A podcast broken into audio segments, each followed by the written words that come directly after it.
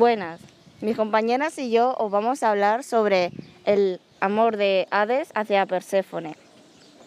La deidad de la vida en la mitología griega era una hermosa joven, de mirada dulce y tez delicada, llamada Perséfone, que era hija de Zeus y Demeter, también conocida como Prosperpina en la antigua Roma.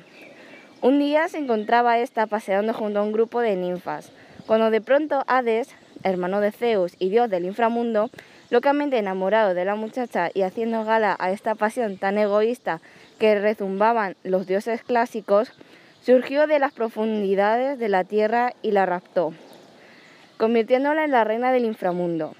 Esta súbita desaparición sumió a Demeter, su madre, considerada la diosa de la agricultura y reina de la fertilidad de la tierra, en una profunda tristeza.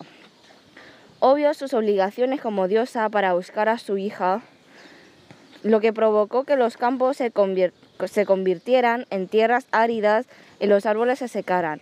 Allá por donde llevaba su pena convertía el lugar en desierto. Como era de esperar, aquel episodio tuvo nefastas consecuencias para los humanos, quienes sin cosechas con las que alimentarse empezaron a perecer.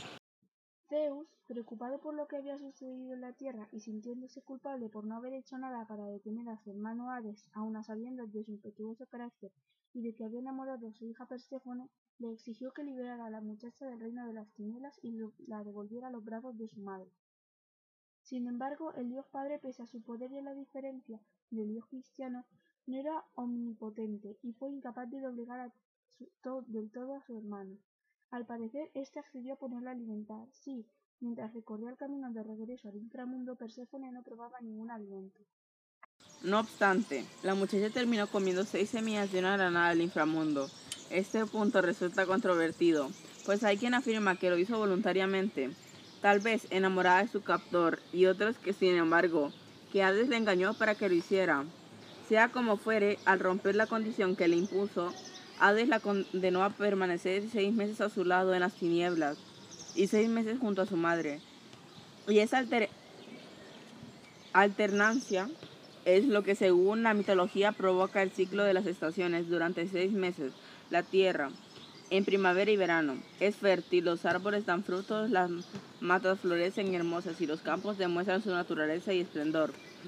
Por otra parte, durante los otros seis meses, cuando Perséfone debe viajar junto a Hades para reinar las tinieblas, los árboles y las flores pierden su brillo y la tierra su esplendor. Son los meses de otoño e invierno. Perséfone pasa así a ser la deidad de la vida, pero antagónicamente también de la muerte y de la destrucción. Este mito no solo explica el origen de las estaciones del año y las condiciones climáticas de nuestro planeta, sino es también una representación de la antítesis entre lo divino y lo carnal, entre la inocencia y la perversidad, e incluso entre el machismo y el feminismo, entendiendo este último como la legitimidad de la mujer, es decir, sobre el destino de su vida. En este sentido es el mito del rato de Perséfone una hipérbole de muchas otras tradiciones que, como rito previo a un matrimonio, el hombre debe raptar de forma más o menos simbólica dependiendo de la época y el lugar a la que será su mujer.